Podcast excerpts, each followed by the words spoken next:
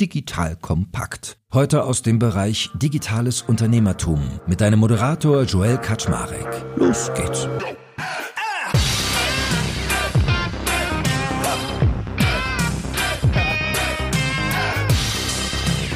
Wir sorgen dafür, dass es in der Organisation mindestens mal ein, zwei Personen gibt, die ausgebildet sind in diesem Bereich und wir nennen die OKR Champions. Das heißt, die sich das Know-how auf die Fahne schreiben und die wirklich dafür brennen, am meisten zu verstehen in dem Unternehmen, wie funktioniert denn das Framework eigentlich.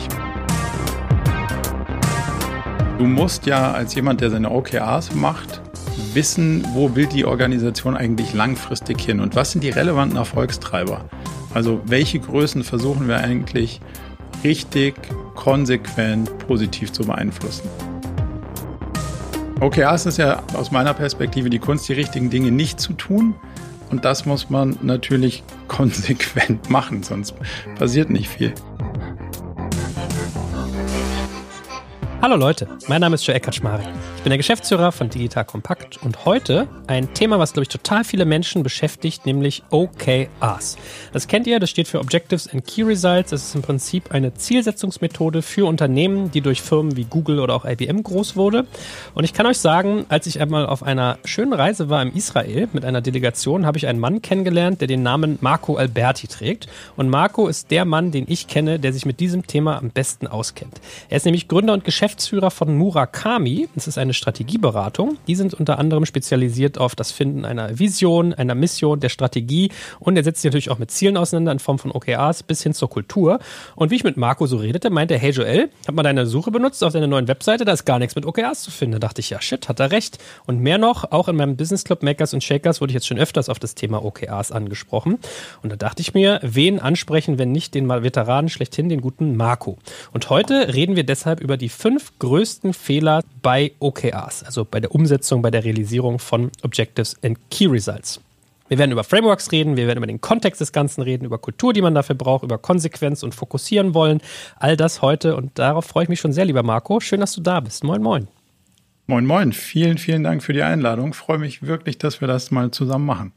Ja, ist lange überfällig. Ist ja manchmal so, dass, dass äh, man sich Sachen vornimmt und dann dauert es dann doch. Sprich, speaking about OKRs, über Ziele. Ja? mein Ziel war schon lange, mit dir was über OKRs zu machen. Schön, dass wir es jetzt tun. Sag doch noch mal einen ganz kurzen Satz zu dir. Wie lebst und arbeitest du? Oh, das ist eine große Frage. Ich wohne in München, lebe da auch, arbeite viel von hier remote, bin aber natürlich auch im Kontext von Kunden viel auf der Straße gewesen, vor allem die letzten Jahre. Wird ein bisschen weniger gerade und ja, ansonsten bin ich als Geschäftsführer und Gründer von Murakami jetzt schon mit dem Thema OKRs speziell zehn Jahre plus unterwegs und mache mir nicht viel andere Gedanken im beruflichen Kontext, als wie man eine Firma so nachhaltig steuert. Und da ist OKRs aus unserer Sicht das Mittel der Wahl. Ja, da hast du auch echt meine äh, absolute Bewunderung für, dass du diese krasse Fokussierung hinkriegst, dass du eine Sache halt so wirklich, wirklich, wirklich gut machst und gar nicht so viel links und rechts guckst. Also, liebe Zuhörer, ich kann euch sagen, Marco, habe ich schon im Vorgespräch gesagt, macht auf mich immer den Eindruck von so einem milde, lächelnden Mönch in Sachen OKRs, wenn man mit ihm über Ziele redet. Das werdet ihr bestimmt auch merken. Und damit starten wir immer straight rein. Und natürlich positiv gemeint. Also, du hast die Weisheit der Mönche in Sachen OKRs. Genau, also fünf große Fehler oder die größten Fehler bei OKRs. Der erste wäre, dreht sich so rund ums Framework. Beschreib mir mal, was du sagen würdest, was da so der Hauptcase ist. Also zum einen sortieren muss man wahrscheinlich kurz verstehen, dass es unterschiedliche Interpretationen gibt. Das heißt, es gibt nicht eine OKR-Interpretation und die ist sozusagen der Standard, sondern über die Jahre haben sich unterschiedliche Interpretationen rausgebildet. Unsere ist eine davon und die haben bestimmte Nuancen und Unterschiede. Da muss man sich einmal für eine festlegen und dann ist wichtig, dass im ganzen Unternehmen alle das gleiche Verständnis haben von, wie geht ein OKRs eigentlich überhaupt?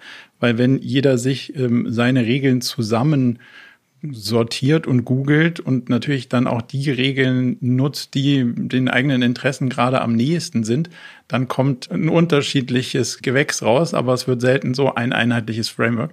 Und deswegen plädieren wir dafür, egal für was man sich da entscheidet, zu sagen, okay, wir definieren einmal genau, wie geht denn das eigentlich bei uns? Und das kann man mit Online-Kursen machen, das kann man irgendwie, wenn man Confluence oder Notion nutzt, in einer eigenen kleinen digitalen Heimat machen und da so draufschreiben, wie funktioniert denn das bei uns? Was sind die Regeln? um sicherzustellen, dass vor allem auch Leute, die neu an Bord kommen, mit dieser Aussage, ja, ja, klar, okay, das kenne ich, habe ich bei meinem vorigen Arbeitgeber schon gemacht, nicht plötzlich mit einer komplett anderen Perspektive da irgendwie reinkommen und sagen so, hä, das kenne ich ja ganz anders, sondern dass man die eben entsprechend auf das Framework draufheben kann, wie, wie wir das in dem Unternehmen jeweils verstehen. Das würde ich sagen, ist so rund um das Framework einer der wichtigsten Punkte.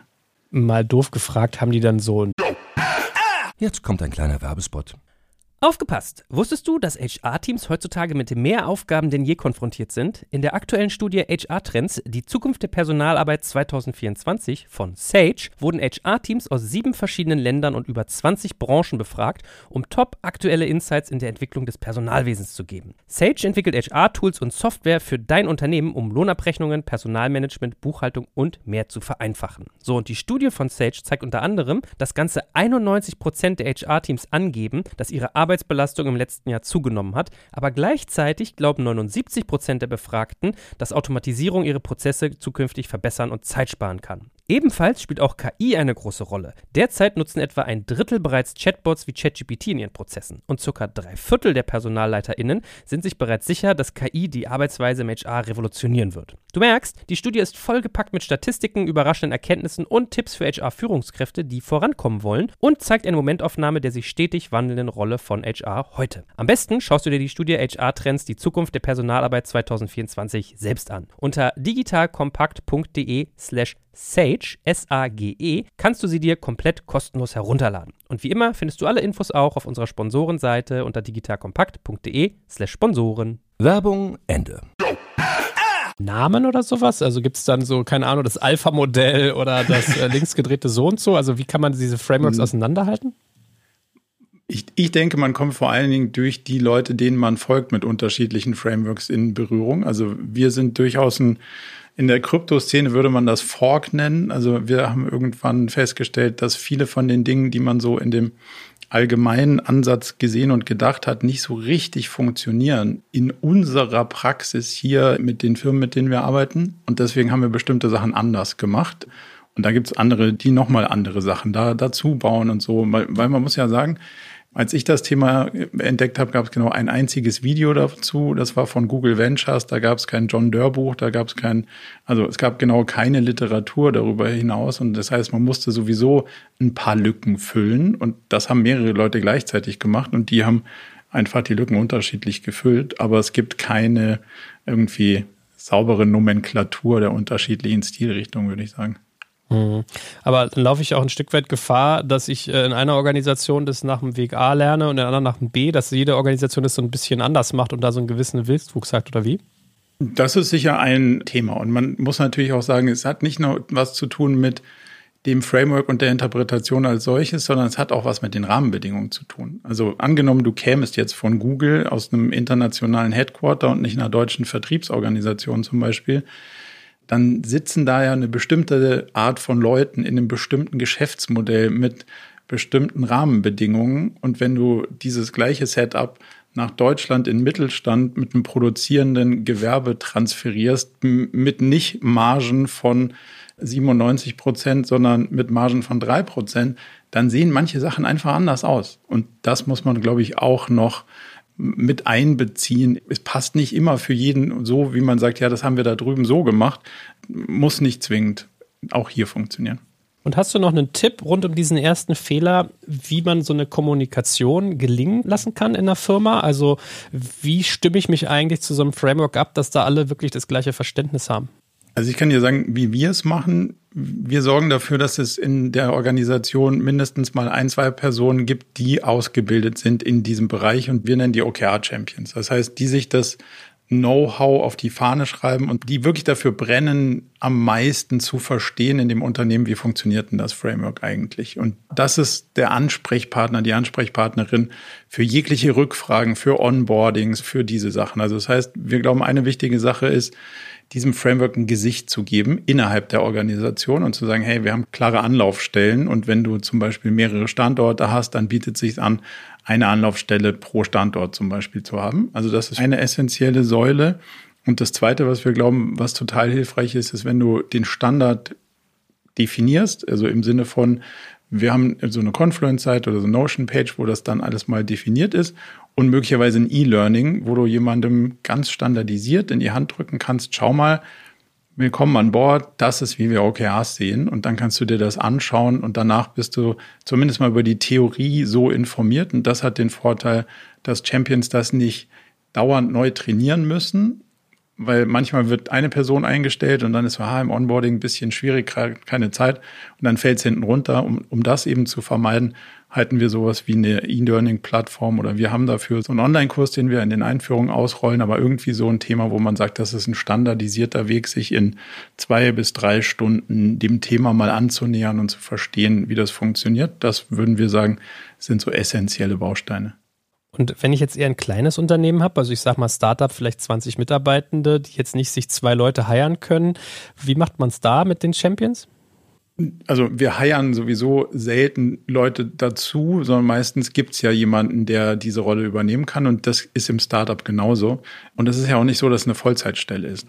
Das unterscheidet in meiner Interpretation vor allen Dingen auch ein Champion von einem OKR Master, dass der Workload deutlich geringer ist und du nicht wie so ein Scrum Master die Teams regelmäßig bei ihrer Arbeit betreust, sondern dass du quasi der Wächter des Systems bist, für Fragen zuständig bist, für ja, die Termine und all diese Sachen und, und dafür sorgen musst, dass jeder weiß, was zu tun ist, aber für das Tun selber bist du nicht verantwortlich. Und da es dann auch keine Vollzeitrolle ist, kannst du das natürlich in einem Startup deutlich einfacher abbilden und findest jemand, der sagt, ja, ich habe Interesse an dem Thema.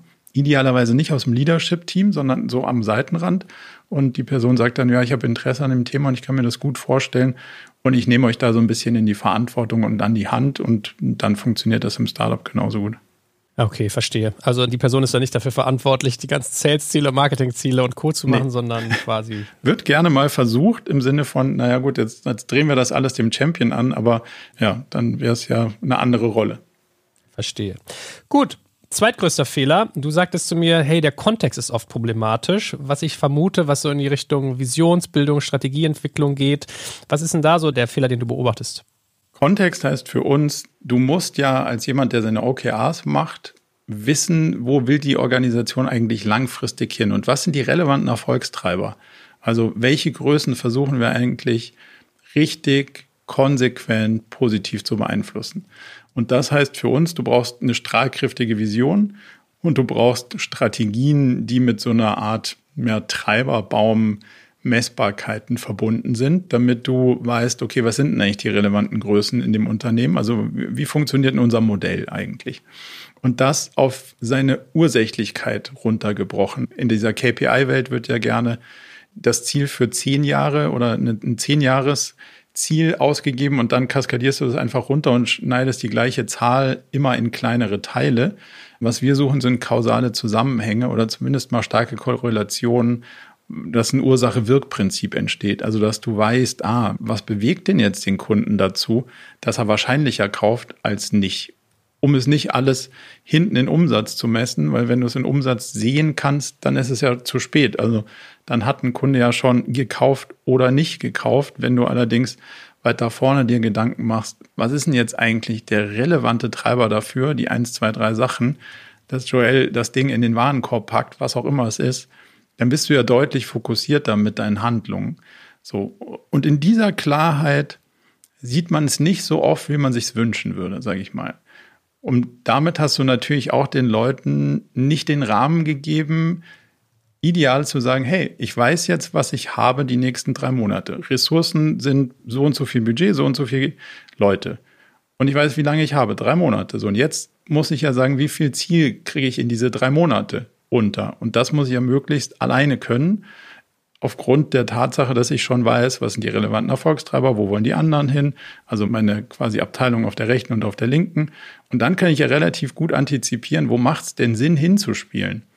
Wenn ich das aber nicht weiß und das so nebulös ist und sowas mit, ja, unsere Strategie ist, wir wollen den Umsatz 20 Prozent steigern, dann bin ich relativ inhaltlich desorientiert und dann kann ich natürlich auch nur recht schlecht quasi einen Teil zu dem Puzzle hinzufügen, was am Ende passt. Und was du dann siehst, ist, dass in den OKR-Workshops, wenn sie so gemacht sind, wie wir sie denken, dann musst du das Puzzle ja zusammensetzen und dann kommt ein CEO oder eine CEO plus Head-Offs oder wie auch immer die Struktur dann heißt und, und packen ihre Puzzleteilchen aus und legen die alle zusammen und dann siehst du, das passt auch manchmal einfach nicht. Und das liegt meistens am fehlenden Kontext. Ich habe gerade so gedacht, ob das vielleicht sogar die Untertreibung des Jahrhunderts war, als du eben so ja. höflich gesagt hast, das habe ich bei vielen, ist das nicht so, ist das wahrscheinlich die Mehrzahl, oder? Absolut. Hm. Was verschreibst du dann als Medizin, wenn dieser, dieser Kontextbaustein quasi bis dato fehlt? Wie gehst du dann vor?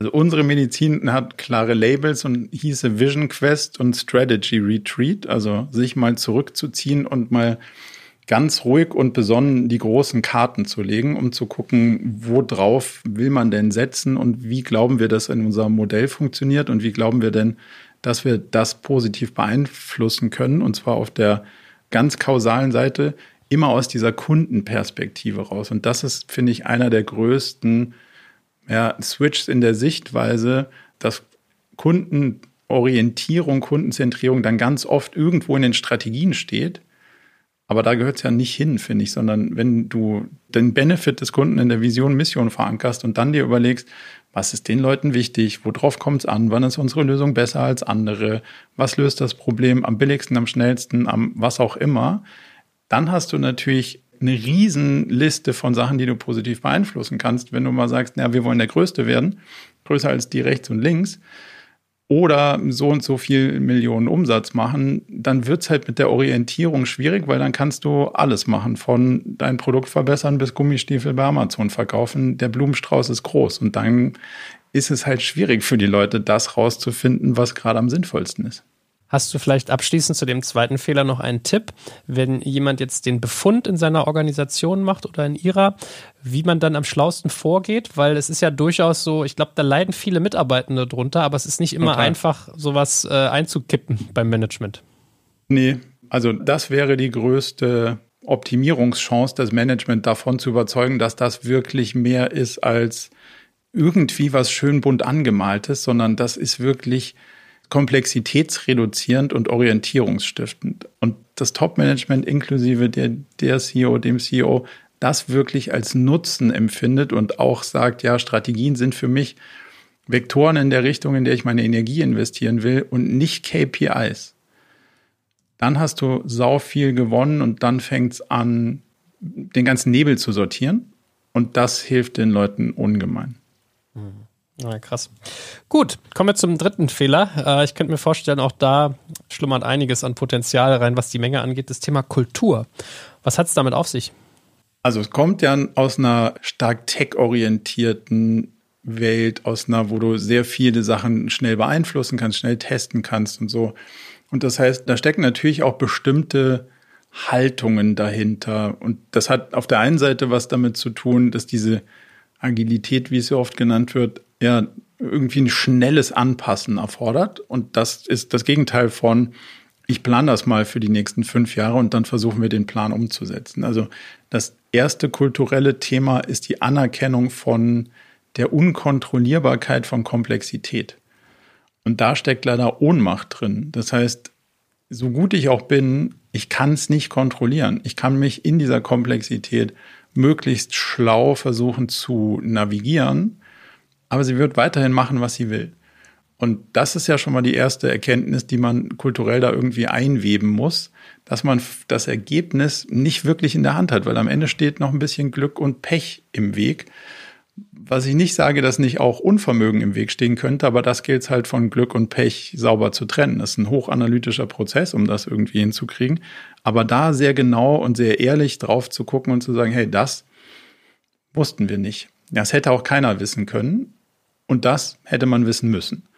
Da eine saubere Unterscheidung hinzukriegen und dann leider auch damit klarzukommen, dass man die Ziele, nur weil man sie sich setzt, nicht erreichen kann. Also für mich ist Erfolg und Leistung hat nichts damit zu tun, den erwarteten Zielen möglichst nahe zu kommen, weil wenn ich weiß, dass die Prognose, die ich in die Zukunft abgebe, sowieso irgendwas zwischen unwahrscheinlich und unmöglich ist, dann ist ja das Treffen dieser Prognose sehr wahrscheinlich, wenn ich sehr niedrige Ziele setze.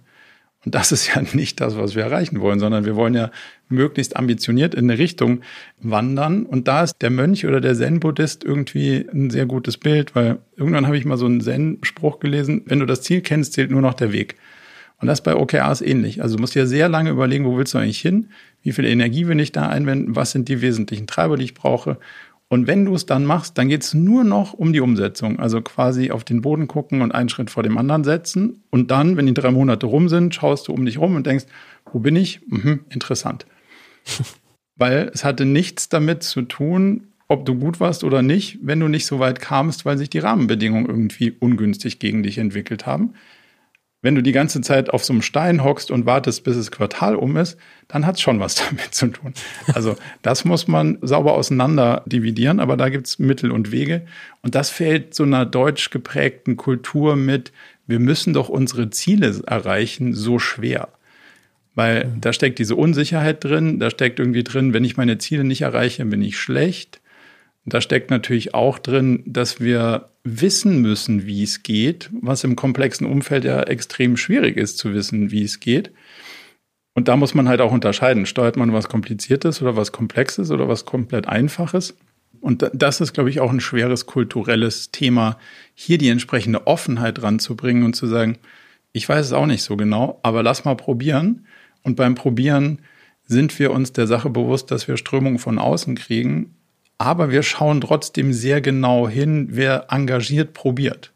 Also ich sage nicht, dass es was mit extrem laissez-faire zu tun hat, sondern es hat schon was mit, wir versuchen das gemeinsam und dann müssen wir es auch ernsthaft versuchen.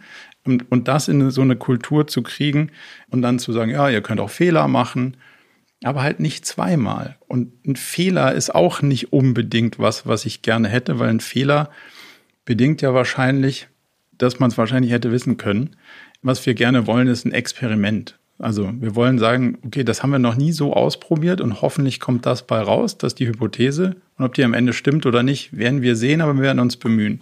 Und damit dann klar zu kommen, was dann da rauskommt, das fällt vielen Unternehmen schwer.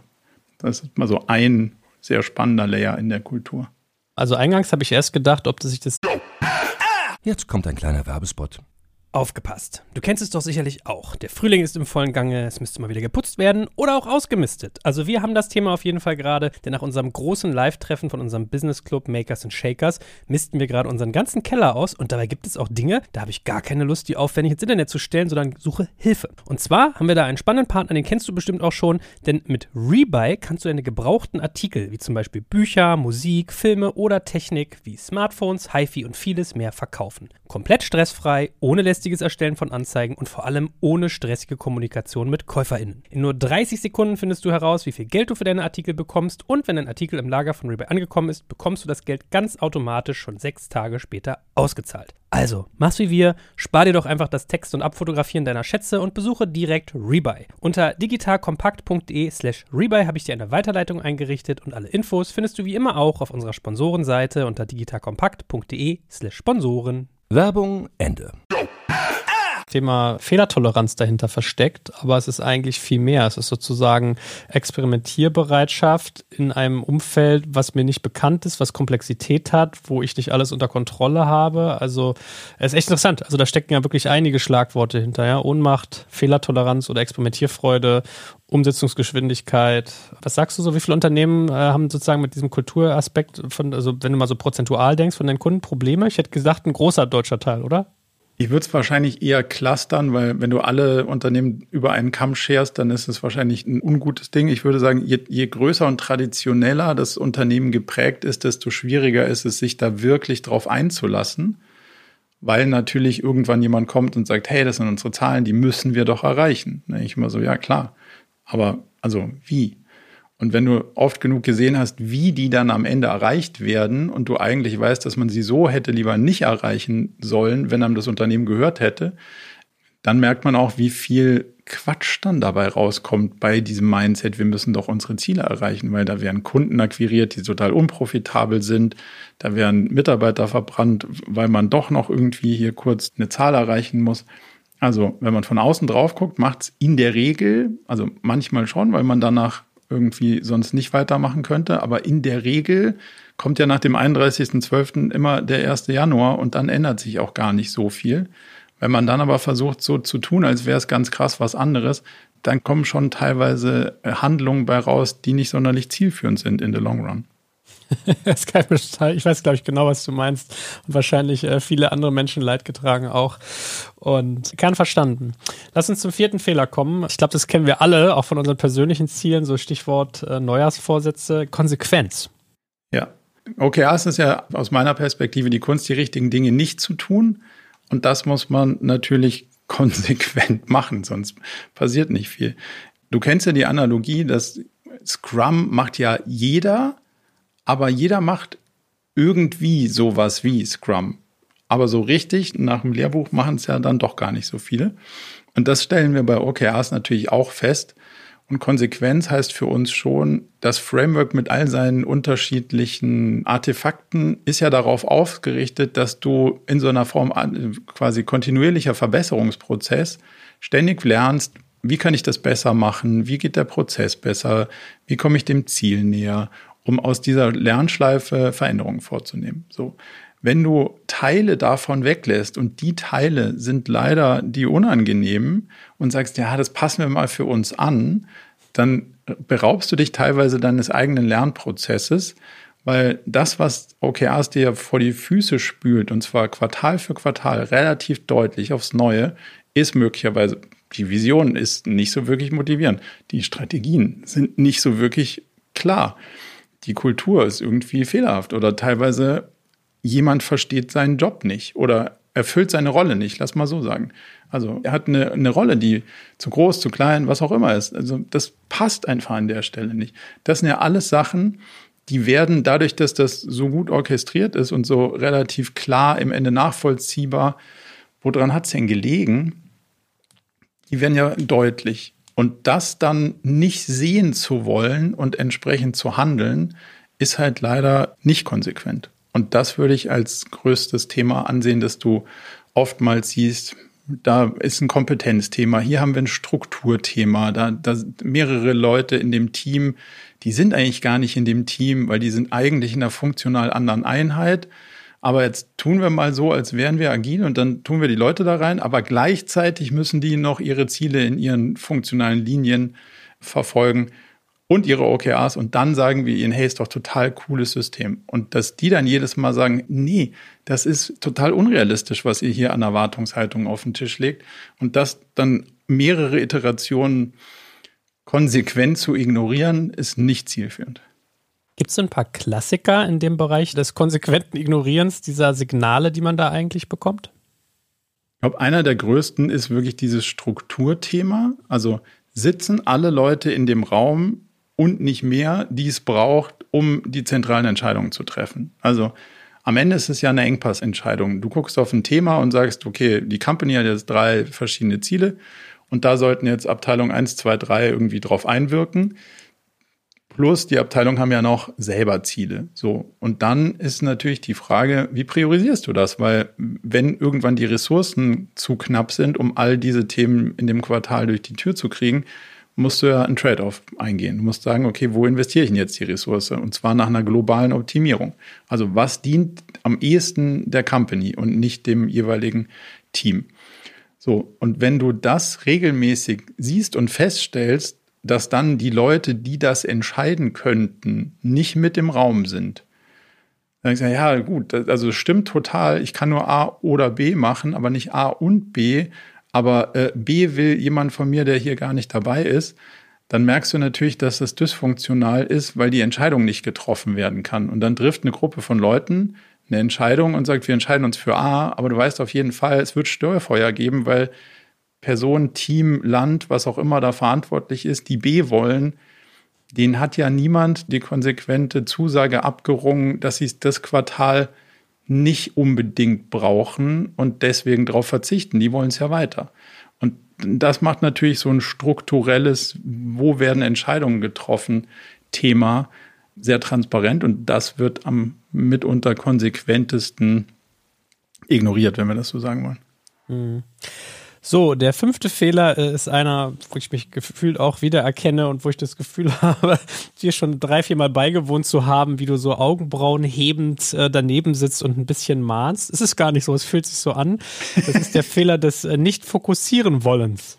Ja, das ist, würde ich sagen, der weit verbreitetste und ich finde auch der menschlichste. Also, wenn man mal sieht, die durchschnittliche Zielerreichung beim ersten Quartal würde ich sagen, so aus dem Bauch raus sind so 30 Prozent von so einer Unternehmung. Und wenn du Software-Systeme auswertest, wo Zehntausende von Key Results drin sind, dann ist der Durchschnitt bei, glaube ich, 52 Prozent. Das heißt ja, wenn man jetzt den Pechfaktor ein bisschen rausrechnet, das ist absurd zu optimistisch eingeschätzt ist, was man alles so hinkriegt in dem Quartal weil dann ja schon noch immer Sachen sind, die man nebenbei machen muss. Und das ist mein absolutes Nicht-Lieblingswort, dieses sogenannte Tagesgeschäft. Das ist für mich nicht der Grund, warum man die Ziele nicht erreicht, sondern man hat das nur nicht richtig mit einpriorisiert. Also man muss ja dann doch irgendwie bestimmte Rollen erfüllen und die verfolgen ja auch hoffentlich Ziele und die gehören da unter anderem auch mit rein. Das ist ein Grund, aber der andere Grund ist, dass man sich halt trotzdem maßlos überschätzt, was alles in so ein Quartal geht. Und mein Punkt ist, dass der essentielle Fehler daran ist, es nicht über die Zeit zu korrigieren.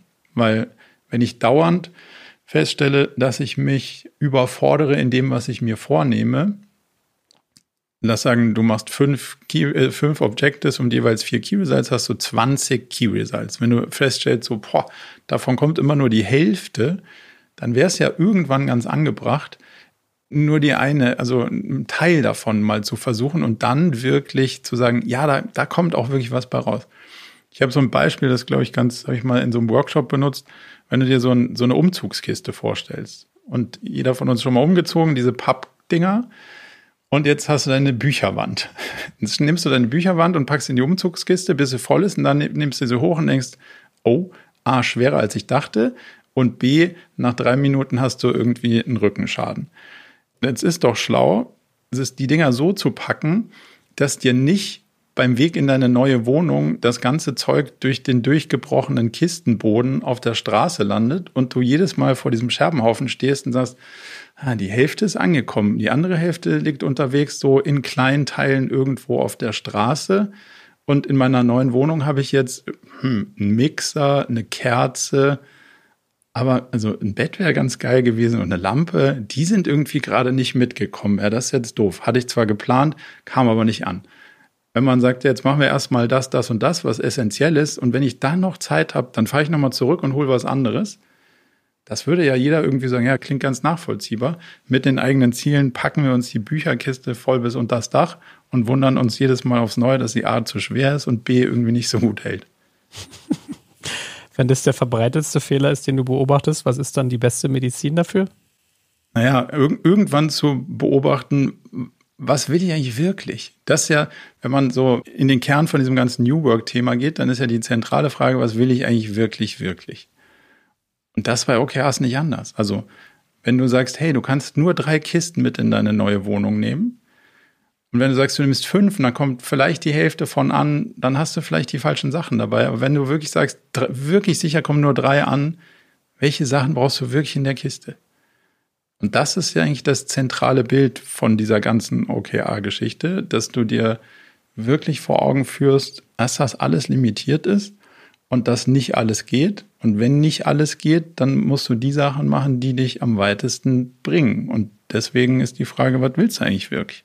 Marco, das war gefühlt auch ein wunderbares Schlusswort. Also ich habe so den Eindruck, wir haben hier einen richtig guten halbstündigen Ritt hingelegt. Und ich glaube, wir sollten noch mal eine Fortsetzung machen, noch mal das ein oder andere OKR-Folgethema. Vielleicht darf ich dich ja noch mal behelligen. Auf jeden darf? Fall. Ja, gut. Ja. Und für heute Vielen, vielen Dank. Also eine so viele coole Zitate wieder drin waren. Also ich glaube, das ist äh, eine Abkürzung für viele Menschen.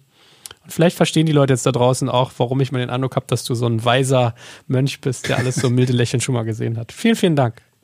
Danke dir für die Einladung. Danke fürs Zuhören beim Digital Kompakt Podcast. Du merkst, hier ziehst du massig Wissen für dich und dein Unternehmen heraus. Wenn du mit uns noch erfolgreicher werden möchtest, abonniere uns auf den gängigen Podcast-Plattformen. Und hey, je größer wir werden, desto mehr Menschen können wir helfen. Also erzähl doch auch deinen Kolleginnen und Kollegen von uns. Bis zum nächsten Mal.